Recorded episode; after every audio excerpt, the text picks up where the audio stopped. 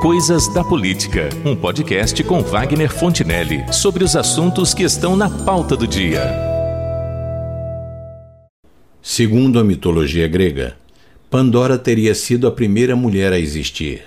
Ela recebera de cada um dos deuses um presente: a graça, a beleza, a persuasão, a paciência, a inteligência, além de algumas habilidades, como por exemplo para a dança e para os trabalhos manuais. Mas Pandora casou-se com Epimeteu, que também ganhara dos deuses uma caixa contendo todos os males do mundo. Por isso, ele avisou à mulher que jamais a abrisse. Mas Pandora não resistiu à curiosidade, abriu a caixa e, por mais depressa que ela tentasse fechá-la outra vez, os males escaparam para afligir os mortais. Foi assim que a expressão Caixa de Pandora chegou até os nossos dias para significar algo que, quando se abre, libera todas as suas consequências ruins e depois não há mais como recolher. Guardadas as devidas distâncias, é o que está acontecendo em relação às eleições de 2022 aqui no Brasil. Abriu-se a caixa da sucessão presidencial muito antes, mas muito mesmo, do momento em que esse tema deveria ocupar a atenção dos políticos, governantes e eleitores. E isso tem trazido e ainda trará consequências nefastas para a estabilidade política e a governabilidade do país, mais de dois anos antes que a atual gestão presidencial chegue ao seu fim. Ainda nem concluímos o processo das eleições municipais e os eventuais ou prováveis pretendentes a cargos nas esferas estadual e federal já deram início a uma competição feroz em busca de tal objetivo. E nessa disputa prematura, utilizam como barricada e trincheira uma das mais graves crises que já enfrentamos por aqui, porque é a um só tempo uma crise sanitária, econômica, política e institucional. Reconheçamos que, quanto à sucessão presidencial, esse confronto fora de tempo foi antecipado pela ambição incontida do governador de São Paulo de chegar à presidência da República, quando, mal começando a sua gestão, já se lançou como pré-candidato ao cargo e deu início a uma campanha eleitoral inoportuna por todas as razões.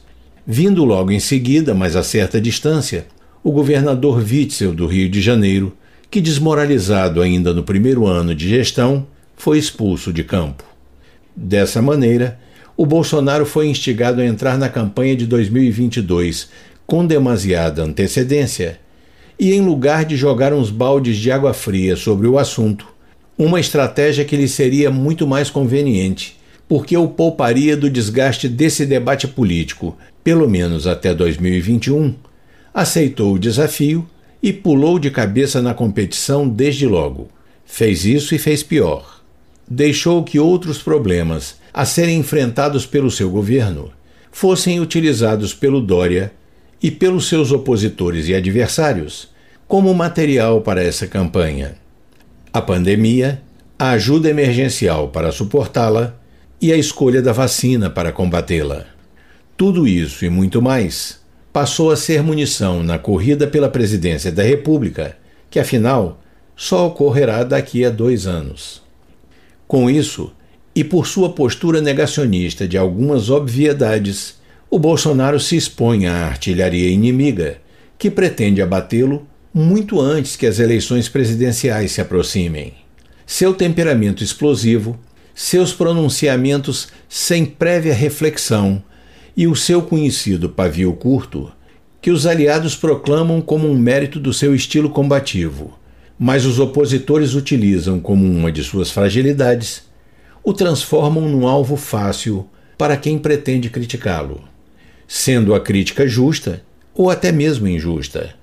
Enquanto isso, o João Dória Júnior, até agora o seu mais assumido concorrente para 2022, vai alimentando escaramuças com o governo federal e costurando, ou pelo menos tentando costurar, algumas alianças com vistas ao próximo pleito.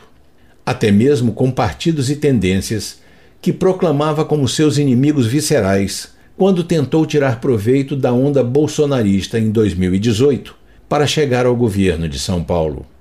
Dispensável, talvez, grifar o fato de que o governador de São Paulo não coleciona entre suas virtudes a lealdade, a coerência e o senso de compromisso. Elegeu-se prefeito da capital paulista, prometendo ao eleitorado que cumpriria o seu mandato até o final, mas na metade dele, vislumbrando a possibilidade de lançar sua candidatura ao governo do estado, renunciou sem nenhuma cerimônia ou satisfação aos que votaram nele. Durante a campanha para o novo cargo que atualmente ocupa, verificando o crescimento do candidato Bolsonaro nas pesquisas, contra todas as expectativas, diga-se de passagem, abandonou à própria sorte o candidato do seu partido à presidência e abertamente passou a tentar uma aproximação com o então candidato do PSL, mas a sua atitude não se limitou a uma infidelidade partidária já que ele e o Geraldo Alckmin pertenciam ao mesmo partido. Foi um caso gritante de ingratidão e deslealdade, já que o Dória fora afilhado político do Alckmin e a ele devia a sua eleição anterior para a prefeitura da capital do estado, que obteve com um discurso e uma campanha contrária ao PT e aos partidos de esquerda. Pois agora em sua caminhada para concorrer à presidência da República que ele precipitou, atropelando o tempo que seria normal para trabalhar essa candidatura, lá está outra vez o incoerente João Dória, dizendo que é favorável a uma frente que inclua os partidos ou coligações de centro-esquerda. Porque, como passou a defender, é preciso haver um diálogo contra os extremos em 2022. O discurso é raso e a intenção facilmente perceptível. O propósito do Dória é tentar aglutinar em torno da sua candidatura os partidos que não estão na extrema esquerda nem na extrema direita para sobrepor-se às candidaturas que certamente virão de um lado e de outro. Com isso, pretende enfrentar tanto a tentativa de reeleição do atual presidente quanto à tentativa de retornar ao poder do PT, associado, sobretudo, ao PSOL e ao PCdoB. É uma aposta difícil de ganhar, porque, sendo ele do PSDB, pela direita é visto como um esquerdista dissimulado. E defendendo o liberalismo na economia, a ala canhota não o vê com bons olhos também. Além do mais, a própria esquerda no Brasil não está conseguindo atuar em bloco, como acontecia enquanto esteve no poder. Na recente eleição para a prefeitura paulistana, o PT e o PSOL, tradicionalmente aliados, lançaram candidatos diferentes e concorrentes.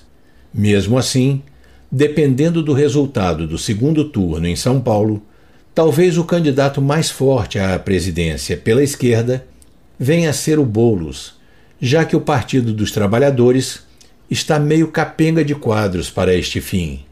Isto é, se o PT. Mesmo assim, dependendo do resultado do segundo turno em São Paulo, talvez o candidato mais forte à presidência pela esquerda venha a ser o Bolos, já que o Partido dos Trabalhadores está meio capenga de quadros para este fim. Melhor dizendo, se o PT não se opuser a isto pela arrogância de seus líderes. De qualquer modo, enquanto Dória e o Bolsonaro, únicos candidatos declarados ao cargo de presidente para 2022 até o momento, vão trocando insultos e jogando pedras um no outro, o governo federal e o governo de São Paulo não conseguem se articular para resolver os problemas que deveriam ser o foco tanto de uma quanto de outra gestão. Tudo isso porque o Dória e o Bolsonaro resolveram abrir a caixa de Pandora da sucessão presidencial. É o que temos para hoje.